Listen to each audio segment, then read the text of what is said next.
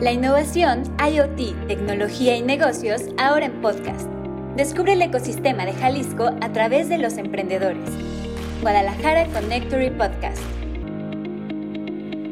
Hola, muy buen día, ¿cómo están? Bienvenidos al podcast de Guadalajara Connectory. Estoy muy contenta de que nos escuchen ya en nuestro episodio número 9. Estamos súper felices de haber conocido a tanta gente interesante, tantos emprendedores inspiradores y tantas historias llenas de aprendizaje y llenas de buenas y nuevas cosas para el ecosistema, para, el ecosistema de Jalisco, de México y todo lo relacionado con tecnología, innovación, desarrollo, IoT y pues mucho más.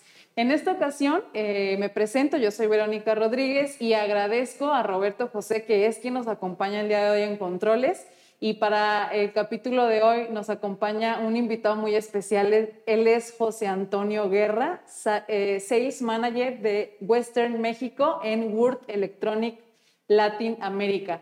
Vamos a platicar mucho acerca de quién es José, qué ha hecho, cómo llegó a Word y todo lo que pasó en este proceso, que estoy segura que será una historia bastante interesante.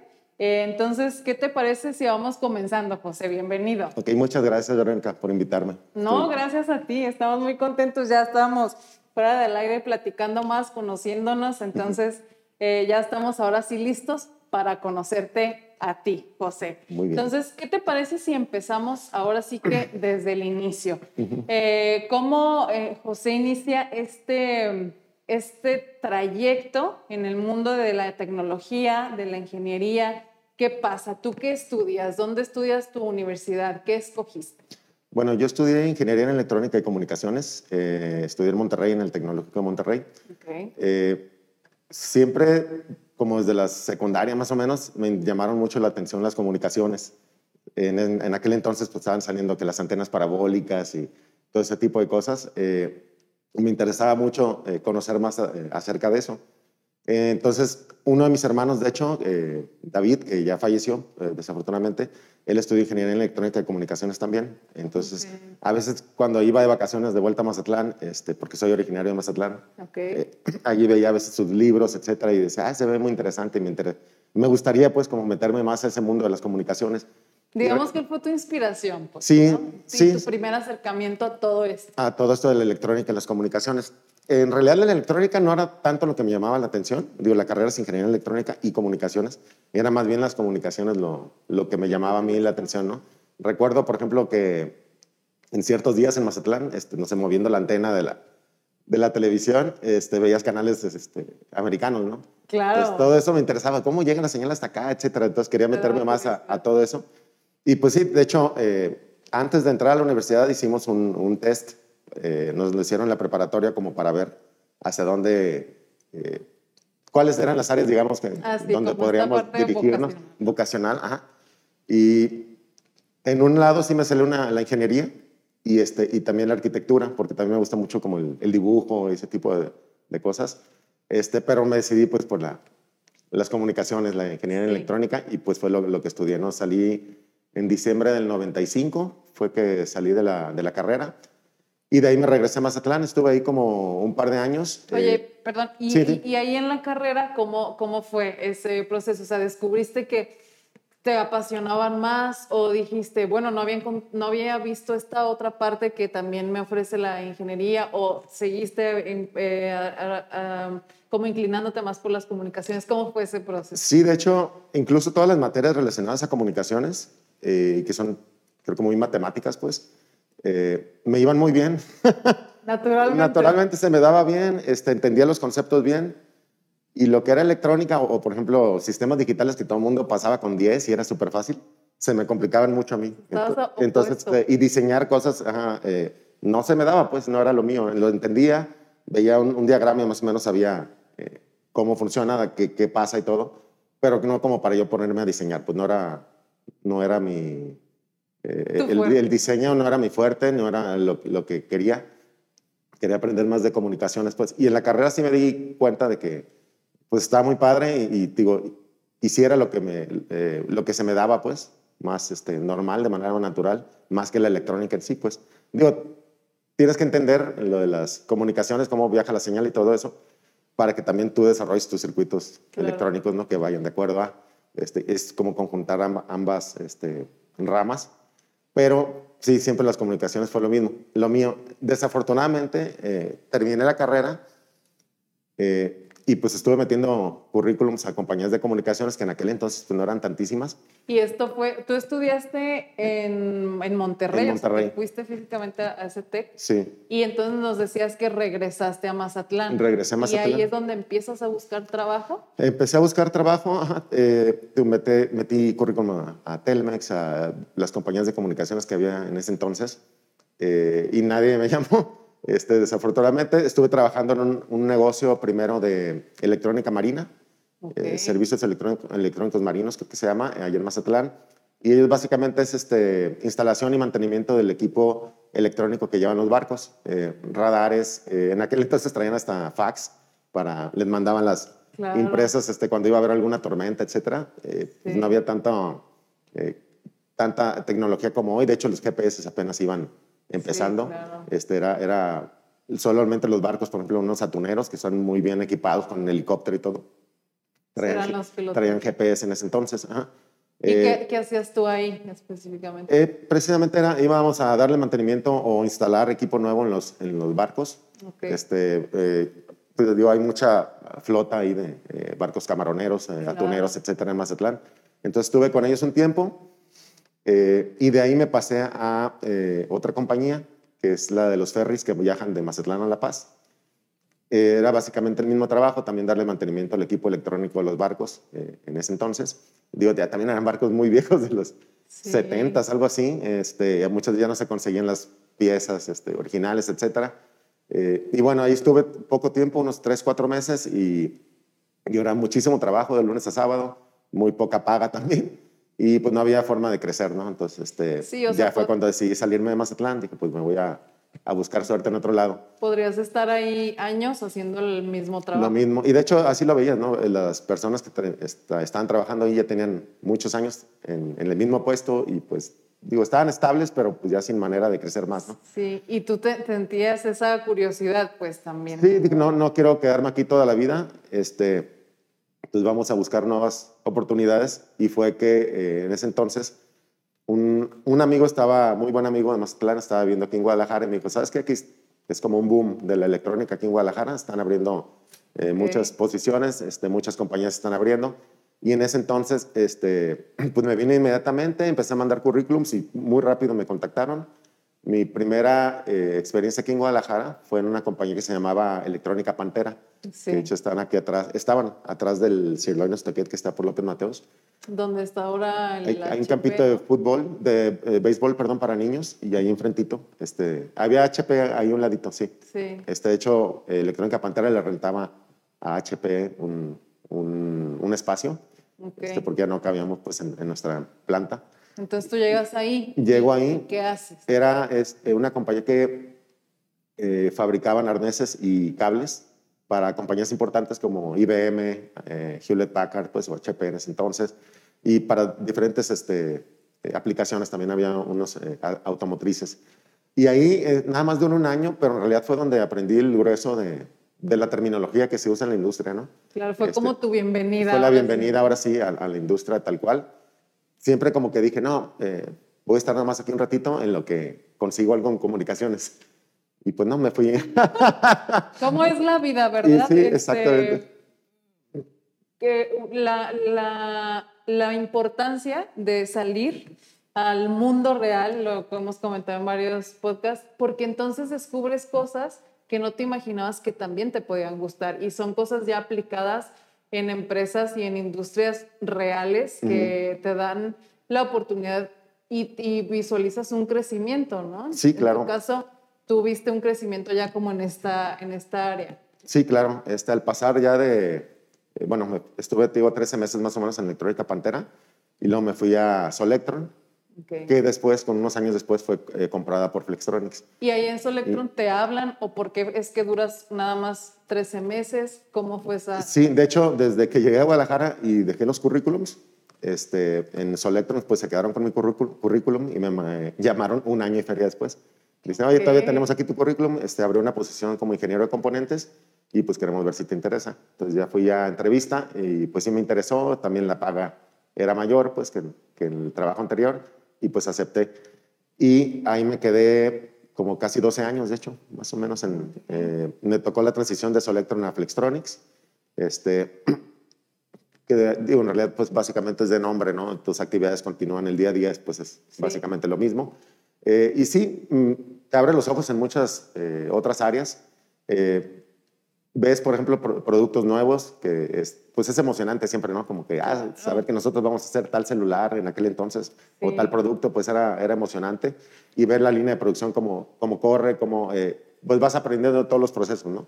Oye, y también esta parte de ver, eh, creo que es un, una temporada muy interesante para ver el crecimiento y cómo eh, esta, esta, sí, este crecimiento exponencial de la tecnología, ¿no? del desarrollo de la tecnología de lo que me dices ah, en un momento de que cómo funciona la antena parabólica a esto que ya estabas viendo, ¿no? ¿Cómo, ¿Cómo es para ti recordar a ese niño curioso que ahora está viendo cómo se hace un celular desde cero y es un producto nuevo? ¿Qué sentías? Eh, pues fue, te digo, que te abría los ojos, ¿no? Porque conoces pues todo lo, todo lo que hay detrás de un producto, ¿no? Todos los departamentos que, tienen que trabajar en conjunto y pues básicamente de, la mano para sacar adelante un producto, ¿no? Es este, como que eso, bueno, uno, nunca se pone a pensar eso de chico, ¿no? Nomás quieres saber cómo funcionan las cosas y cosas así. Pero ya cuando ves todo lo que, eh, lo que lleva, pues, sacar a, producción eh, o al mercado algún producto, este, es muy interesante. Y también la producción misma en sí, o sea, la manufactura, también es este, bastante interesante, ¿no? Claro. Y conozco mucha gente también que... Eh, empiezan un proyecto en producción y dicen, es como mi hijo, o sea, yo quiero ver que, que, salga súper bien hasta que esté perfecto, ya voy a estar contento con, conmigo mismo, ¿no? Porque quieren ver que, que de veras salga todo bien y con un producto con calidad y orgullosamente hecho en México, México ¿no? Sí, claro, definitivamente es... Eh, aquí también otra cosa que pasa, justo lo que tú comentas, cuántos equipos multidisciplinarios se unen para un proyecto, que es algo que pues siempre sucede en los temas de innovación y de desarrollo de tecnología.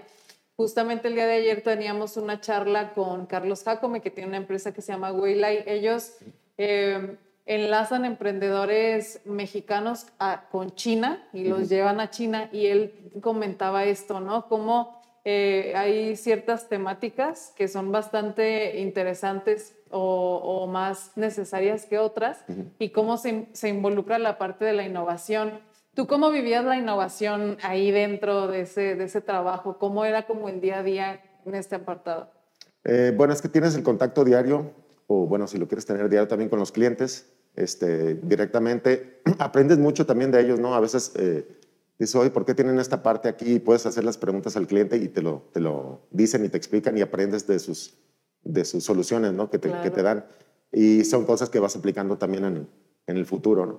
Eh, por ejemplo, también digo, después de que estuve en, en, Flex, salí y luego me fui a Molex, cinco años más o menos, y cuando entré en Molex también era el mismo puesto, ingeniero de componentes, eh, pero ahí estaba más involucrado en, en, el diseño porque había un grupo de diseño en ese entonces. Entonces era muy padre decir, ah, recibimos un requerimiento de tal cliente que quiere que hagamos o desarrollemos este producto. Entonces iba con el ingeniero mecánico y hacía un diseño de alguna cosa y este, otro ingeniero eléctrico hacía el diseño de otra cosa. Y bueno, yo tenía eh, la responsabilidad también de cotizar todo, todo el proyecto, ¿no? Este, si lo desde hacemos cero, ¿no? Desde cero, si lo hacemos de esta forma salen tanto, si lo hacemos de esta forma el precio es tanto, el, el costo, perdón, de manufactura es tanto.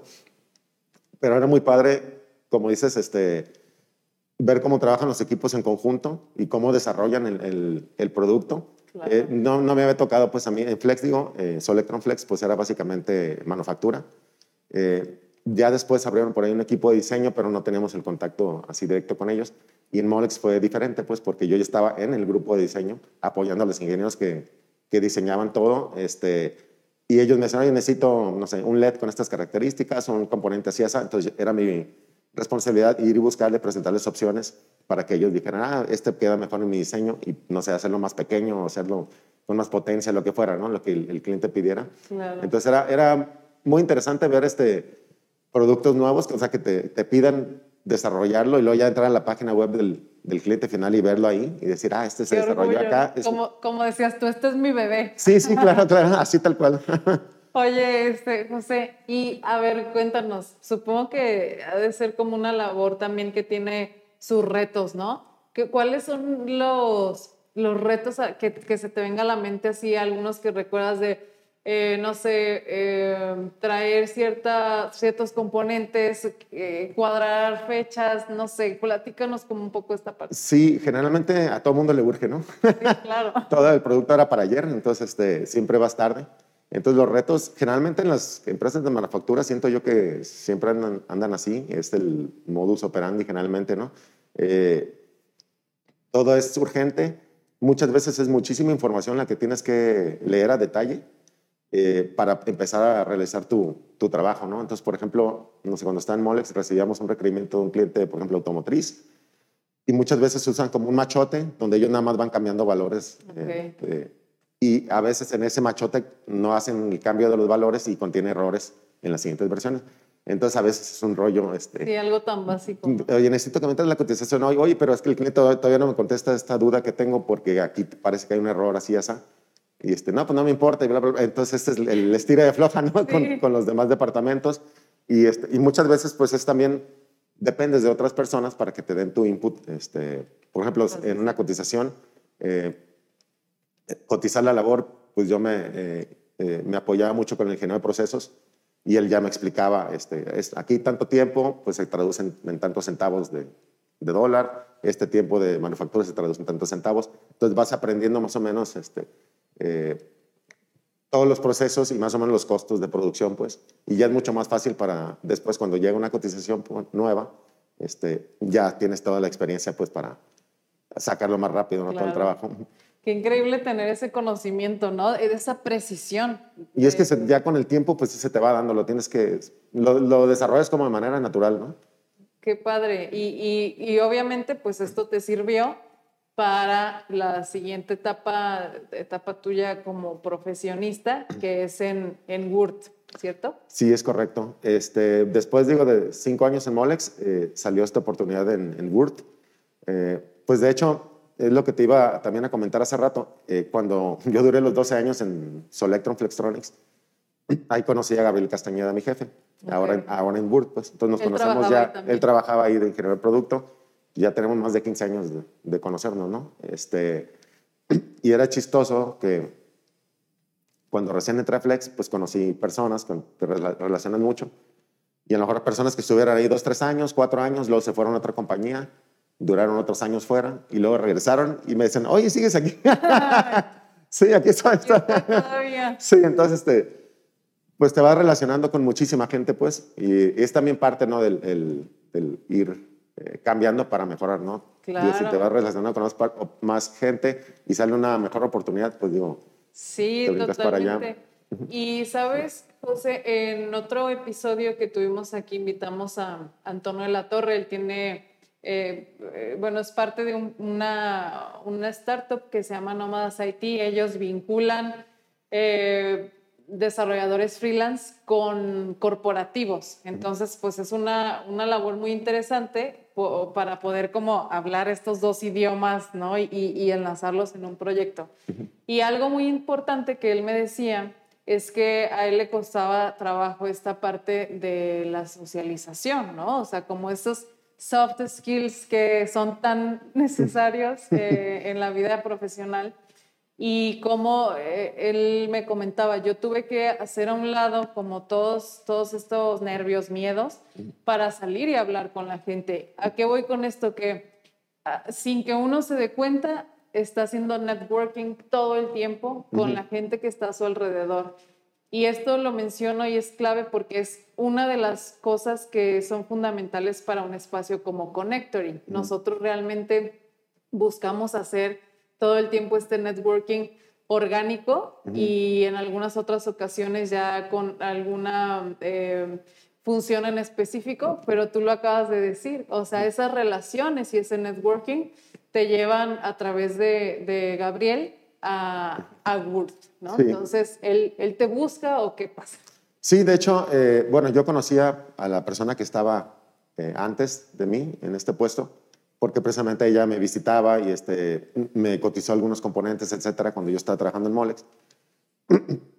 Después ella, eh, bueno, decide retirarse de la compañía y este Gabriel me dice, oye, pues salió esta oportunidad, ¿te interesa pues para empezar el procedimiento, el proceso pues de reclutamiento? Dice, hay otras personas interesadas y este, pero si te interesa, pues mándame el, currículum.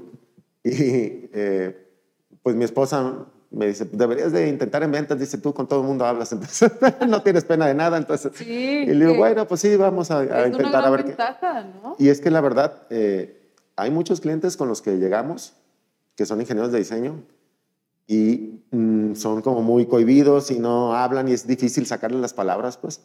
Entonces, eh, pues me decía, por ejemplo, Gabriel, tal ingeniero es muy bueno, pero por ejemplo en ventas tal vez no, no servirá mucho porque pues no, no le gusta platicar, este, Sí, la interacción. la, la interacción con otras personas, es más como él solo. Él técnicamente sabrá mucho, pero pues se necesita, dice, esa interacción ¿no? con, con las demás personas Totalmente de acuerdo. para poder este, pues, estar visitándolos y vender, etcétera. Sí. Entonces ya eh, aplicas, hay otras personas, pero al final quedas y entras. Y es tu primera este, experiencia como En vendedor. ventas, sí. ¿Qué pasa? O sea, ¿qué onda? Muchos componentes y demás. Y, Sí, de hecho, ¿Qué, qué onda? Cuéntame. estaba completamente perdido, no sabía ni qué hacer, porque digo, en Molex pues ya sabía, ya un prode- producto, un proyecto, un RFQ, lo que sea, y pues ya es empezar a, Sí. a ver qué es lo que trae, a desmenuzarlo. Y ya- Esta y- zona segura. Esta, sí, exactamente, yo ya sabía qué hacer, ¿no? Este, pues de aquí, de aquí se cotiza y voy y hago esto, el otro y lo entrego y ya. Sí, y cerré sí, mi, sí. mi parte, ¿no? Acá llego y pues no sé, o sea, ¿a quién le llamo? ¿Qué tengo que hacer? No, no sabía este, nada, ni este, era como, yo, y se lo comenté a Gabriel, mi jefe. Digo, "Es- siento que estoy en un cuarto oscuro disparándole a, a los patos y pues a veces le pego a uno, ¿no? Pero, pero pues no, no estoy eh, muy bien eh, en la organización, no sabía exactamente bien qué hacer. Sí, me y más me cuan- llevó un tiempo. Cuando tienes un, este, perdón que te interrumpa, cuando tienes un, un rango de años haciendo algo sistemáticamente y, y también por, por personalidad, ¿no? Este, Hay gente a la que le gusta seguir un proceso y saber exactamente hacia dónde te va a llevar ese proceso, ¿no? Sí, es correcto. Entonces, Entonces- yo me juntaba con Gabriel y digo, a ver, explícame para, por, ¿Este dónde, este? por dónde empiezo, ¿no? Sí, exactamente. Entonces este, ya iba y me decía. Y también, digo, fui este, aprendiendo de los otros vendedores que están aquí en la oficina. Eh, había uno eh, que ya salió de la compañía, eh, Rafa. Él también tenía mucha, mucha experiencia en, en- en ventas y también le gusta mucho interactuar con, las gente, con la gente Sí. y todo. Entonces, aprendes cositas de ellos, ¿no? Y te van diciendo tips. Este, digo, ellos que tienen ya mucha, mucha mayor tray- trayectoria en ventas, pues es mucho más fácil para ellos, este, no sé, me decían, este, por ejemplo, el, el lenguaje corporal, ¿no? Era algo que yo no, no me fijaba, ¿no? Pues, este, no, mira, ch- chécate cuando el jefe voltea a ver a fulano y el otro hace tal cosa, entonces te vas... Así que ahí ya están tomando una decisión, ¿no? Sin que, te- Sin que tú, ajá, y si no pones atención, o sea, no, la verdad se te pasa por arriba, pues, y no, ni en cuenta. Entonces, ese tipo de cositas, este, las vas aprendiendo. También nos dieron como cursos, este, Qué bueno. llamadas telefónicas, etcétera, cómo eh, eh, aproximar, pues, a la gente y eh, tratar de que hacerlos de que confíen en ti, pues, y que te, te, te den información también de sus proyectos para empezar a, a trabajar en ellos, ¿no? Y empezar una relación. Claro. Entonces, este, sí, sí fue todo un, un show. Este, tenemos miles y miles de números de parte en, eh, en nuestro catálogo. Pues me acuerdo la primera visita que hice, fue en Querétaro, que hice a un cliente. No, mis manos sudaban, este, estaba todo nervioso, este, mi estómago quería vomitar, no sé si sabes, era... Y bueno, iba Gabriel, mi jefe conmigo, digo, él me ayudó y todo, pues, este, cuando el, el cliente preguntaba algo, hoy tienen tal producto, pues yo ni sabía, todavía no conocía los, Claro. los productos, tenía muy poco en la empresa. Entonces yo volteaba con Gabriel, así como con ojos de plato. Ahora tú, Ahora, sí, te toca entrar a ti. Oye, porque ni modo de traer acá el librito, ¿no? De el catálogo. O sea, sí, sí, no. Pero a ver, tú, tú decías, ok, esto está haciendo un rato, pero, pero va, me está gustando, me, me llama la atención, me interesa este, este rubro. ¿Qué sentías? Y es que fue un cambio radical de estar siempre en un cubículo trabajando sin que te pegue el sol, de 8 a 5 y media, a estar ahora fuera en la ciudad visitando clientes y nada más a veces un rato en la oficina, pues para meter la información que necesites meter al sistema y todo. Pero sí, este, es un cambio muy, muy diferente y digo, aprendes a hacer las cosas, lo que te caiga, en ese momento sácalo porque después no vas a tener tiempo para, para hacerlo, ¿no? Y digo, si se te pasa, digamos, de la ventanita de los correos más para abajo, muy probablemente ya no lo contestes, ¿no? Entonces, este, eh, aprendes a, si estás en el camino, pues aunque sea, oye, eh, Laura, por ejemplo, que es mi Inside Sales, Laura, ayúdame por favor con esto, ando en la carretera. Entonces ya ella eh, eh, Digamos que puliste tu gestión del tiempo, o bueno... Tienes que aprender, sí, a ser más eficiente, sí. Sí, este, tío, fue un cambio muy, muy, muy 180 grados, pues, completamente, de estar todo el tiempo encerrado, ahora estar en la calle visitando clientes y tratando, pues, de, sobre todo, entender a cada cliente qué es lo que necesita y tratar de conseguir la mayor información posible, pues este, hacer las preguntas correctas, eh, no como el FBI, no de así, sino digo, tratar de llevarlo poco a poco la, la conversación para que empiecen a, darte más este, información de sus proyectos.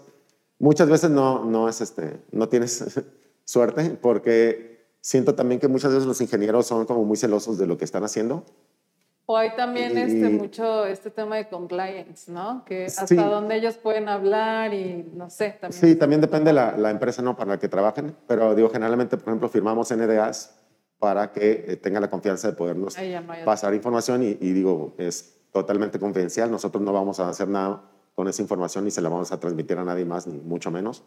Entonces, este, a veces por eso siento que, eh, aunque les digas del NDA y ya lo tengamos firmado, Muchas veces no te, muchas veces igual no te sueltan información o nada más te, es que nada más me importa esta parte.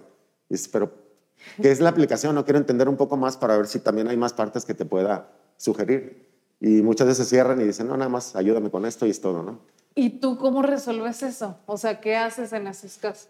Pues es con el tiempo, tienes que ir este, ganándote la confianza de, de esas personas. Este, digo, que te crean, cumplirles siempre lo que, lo que les prometes eh, que si necesitan muestras, que necesitan un precio urgentemente, lo que sea, pues apoyarlos en cualquier momento este, con lo que necesiten y hasta que ya, sí me ha pasado, digo, como que ya te empiezan a, creer, a confiar en ti y dicen, ah, pues es, parece que no ha soltado información a nadie más o lo que sea, ya te empiezan a soltar un poquito más de información y, y, pues sí, empiezas tú también a, a, crecer tu número de artículos con ellos, ¿no? Claro. Que al fin y al cabo pues también es lo que buscamos, ¿no? Pues somos vendedores y tenemos también nuestro sueldo fijo, pero también nos damos tras las comisiones, ¿no? y sus metas todo el tiempo. Y metas, etcétera. Sí, sí, sí, claro. Yo no, no sé, este, José, yo creo que las ventas son un arte. Y siento que es como, a mí me parece como un telón que se abre, sale el vendedor y, y, y, puedes tener diferentes mm, versiones de ti, ¿no? Porque justo lo que dices, tú tienes que aprender a leer a la gente y no todos los clientes quieren ser tratados igual, menos hablando de, de, este rubro en particular donde se habla con muchos ingenieros y que previamente ya hablábamos cómo, es su, cómo son sus personalidades y demás. Eh, qué, qué, qué labor tan interesante, pero me gustaría como ahondar un poco más en pues qué hace Wurt, ¿no? Para quien no, no conozca, no, no, lo recuerde, qué sucede en Wurt, a qué se dedican, qué es lo que venden, platicar. Sí, bueno, eh, bueno, yo trabajo para Wurt Electronic, que es una división del grupo Wurt. El grupo Wurt es un grupo muy, muy grande eh, en Alemania, ya yo creo que somos como más de 80 mil empleados en todo el grupo Wurt, que empezó más bien con tornillería, ¿no? Este, fue creciendo y como en los 70 este, se funda Word Electronic. y eh, bueno, de hecho aquí en México llevamos apenas unos 12, 13 años, me parece. Gabriel empezó pues con fue la primera persona de Word Electronic aquí en México. Entonces somos una empresa alemana eh, que fabricamos componentes eh, para la industria electrónica, componentes pasivos y electromecánicos. Eh, electromecánicos, entiéndase conectores y switches, básicamente. De acuerdo. Y, algunos conectores para alta corriente. Entonces, eh, los componentes pasivos son, digamos, los que apoyan o los que van alrededor de los eh, circuitos integrados, ¿no? Sí. Entonces, eh, tenemos muy buena relación con todas las casas de circuitos integrados en todo el mundo. Entonces, ellos eh, desarrollan, digamos, un circuito integrado para cierta aplicación y ellos desarrollan también, obviamente, el, eh, reference design, diseño de referencia le llaman, que es eh, pues el, diagrama esquemático con, te dice, aquí tienes que utilizar tal transistor, tal resistor de tal valor, un capacitor de tal valor, etc. Entonces tenemos personas de Word que trabajan con, las casas de, de ICES para que aprueben nuestros componentes pasivos alrededor de sus ICES. ¿no? Sí, eh, digamos como personalizan de cierta forma. Sí, por ejemplo, no sé, Texas Instruments dice, oye, necesito un inductor con estas características, este, y si no lo tenemos de línea, pues se desarrolla para ese circuito integrado en específico, ¿no? Y pues esos circuitos integrados son los que utilizan los eh, diseñadores de, electrónica en todo el mundo, ¿no? Eh, ahí es donde nosotros los podemos apoyar, o sea, ellos, una vez que deciden qué circuitos integrados utilizar, los pasivos también se los podemos proporcionar nosotros. Digo, igual no tenemos todos los pasivos, pero poco a poco Burt ha ido incrementando su oferta de, productos. Entonces, este, ya estamos cubriendo ahora sí casi todos los, pasivos. La idea de Burt es ser una one-stop shop, dicen, para pasivos. Entonces, este, que ya todo lo que necesites pasivos eh, lo tengamos nosotros, ¿no? Toda la tarjeta la podemos llenar de, productos Burt. Entonces, tenemos este, transformadores, inductores, ferritas, eh, capacitores, LEDs, conectores, switches, etc. Una gran, gran variedad de, productos, miles de productos. No tenemos mínimos de compra, entonces eh, hay mucha gente que, empresas pequeñas que van empezando y dicen, no, es que necesito 50, 100 piezas y me quieren que compre un carrete de 3000 este, con el fabricante. Entonces, este, eh, con nosotros no es el caso, te podemos vender desde una pieza, te podemos mandar muestras gratis también para cuando estés haciendo prototipos y ya cheques si las partes de verdad eh, funcionan bien en tu aplicación. Y de hecho es lo que me gusta a mí hacer, ¿no? Siempre les mando muestras, digo, chécalas, checa la calidad, checa que, que, de veras esté en el rango de, la aplicación en la que estás trabajando. Y si ya funciona bien todo, ok, entonces ya te, te mando cotización y ya empezamos lo de la venta, ¿no? Yo escucho aquí varias ventajas muy buenas de Word, esto que dices como eh, esta, esta adaptación a las necesidades del cliente, esta este no limitante en temas de mínimos de compra, eh, también esta parte de, conocer qué, es lo que necesitan los clientes, hablar con ellos, estar en contacto. ¿Cuál crees tú que sería el aporte que da Word en temas de innovación? Bueno, en temas de innovación, tenemos también otra división. Mira, aquí en México nada más eh, estamos la división de pasivos y electromecánicos.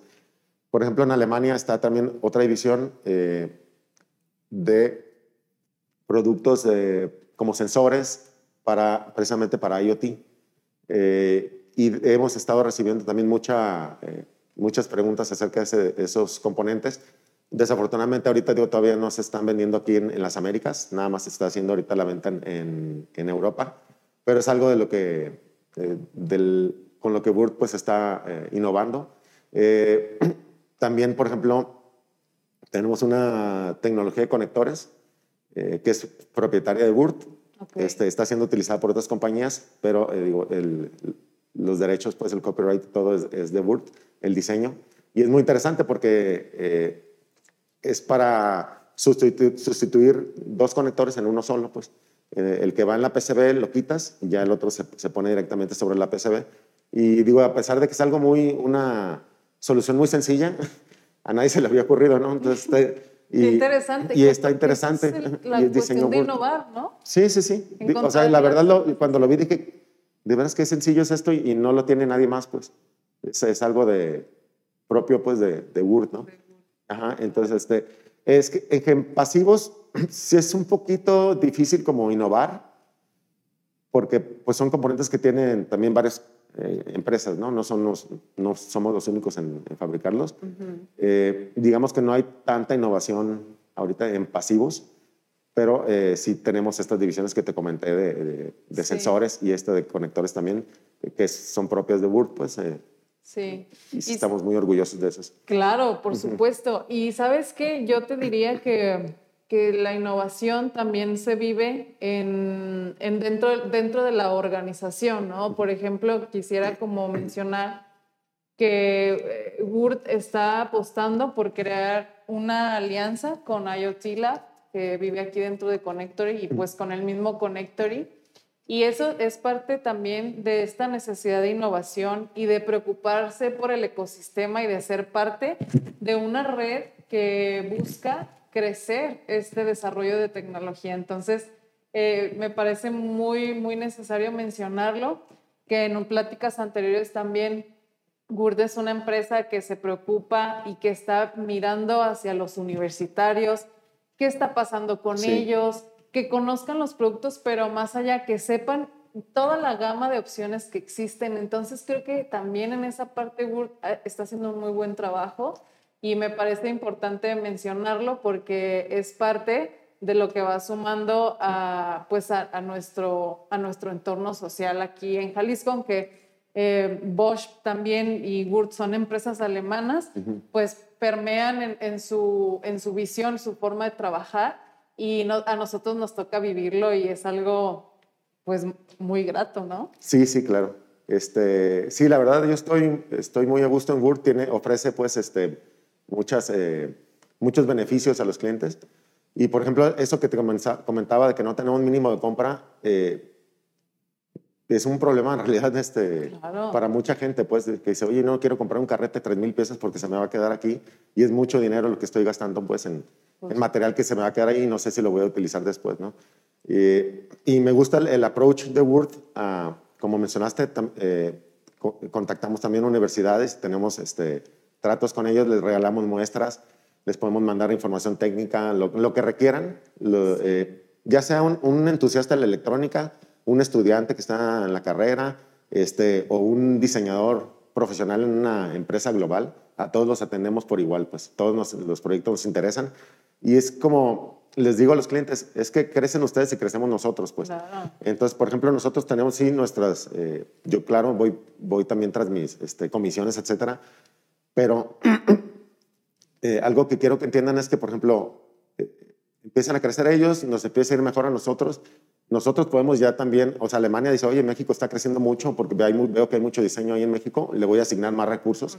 Este, más gente, más este, recursos técnicos o lo que se necesite, este, más apoyo de los eh, ingenieros de aplicaciones, lo que, se, lo que se requiera, pues, ¿no? Digo, si ven que está creciendo mucho, pues van a apostar más por México, ¿no? Entonces, digo, si ustedes crecen, nosotros crecemos, crece la comunidad, ¿no?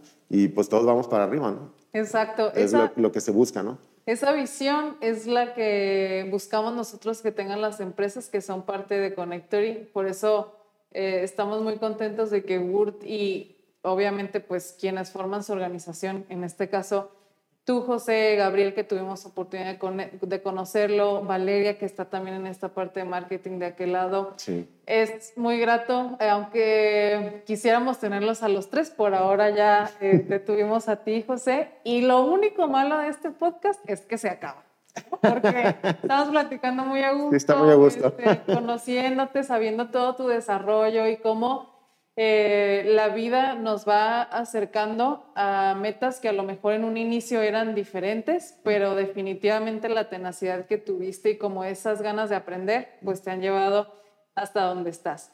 Y pues ya estamos cerrando, pero antes de terminar, hoy vamos a hacer un cambio en la pregunta que le hacemos normalmente a los invitados. Y yo te quisiera preguntar, ¿cuál sería el mejor consejo que tú le, que le darías a un ingeniero que está especializado en ventas?